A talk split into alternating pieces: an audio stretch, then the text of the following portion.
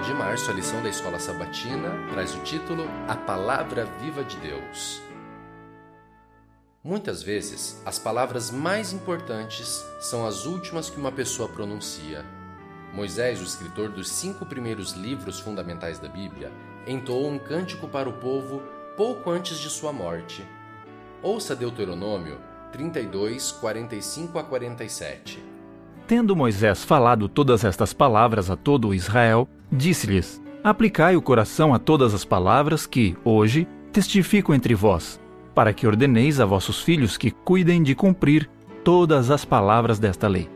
Porque esta palavra não é para vós outros coisa vã, antes é a vossa vida, e por esta mesma palavra prolongareis os dias na terra a qual, passando o Jordão, ides para a possuir.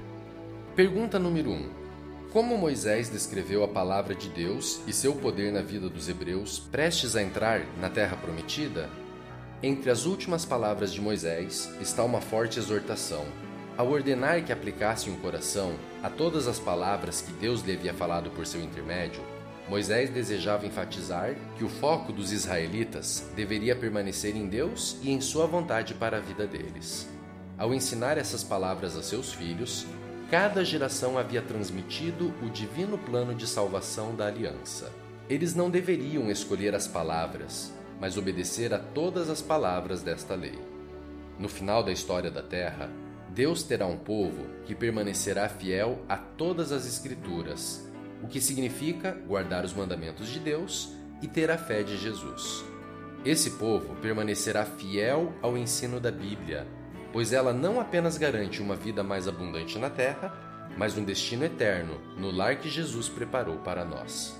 Ouça João capítulo 1, verso 1 a 5 e verso 14. No princípio era o Verbo, e o Verbo estava com Deus, e o Verbo era Deus. Ele estava no princípio com Deus. Todas as coisas foram feitas por intermédio dele, e sem ele, nada do que foi feito se fez. A vida estava nele e a vida era a luz dos homens.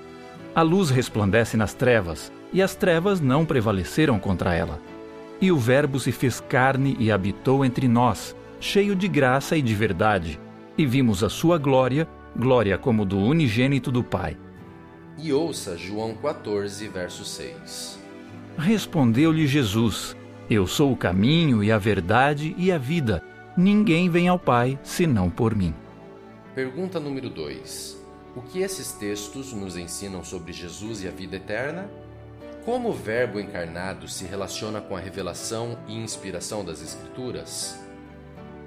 Jesus é o foco e objetivo de todas as Escrituras. Sua encarnação, como Messias, foi um cumprimento das promessas do Antigo Testamento, visto que ele viveu, morreu e reviveu. Temos não apenas a confirmação das Escrituras, mas melhor ainda, a grande promessa de vida eterna em uma existência totalmente nova. Ouça novamente Deuteronômio 32, 47. Porque esta palavra não é para vós outros coisa vã, antes é a vossa vida, e por esta mesma palavra prolongareis os dias na terra a qual, passando o Jordão, ides para possuir. Em sua experiência, por que a obediência à palavra de Deus não é vã? Por que a fé em Deus e a lealdade às Escrituras nunca são inúteis? Sim.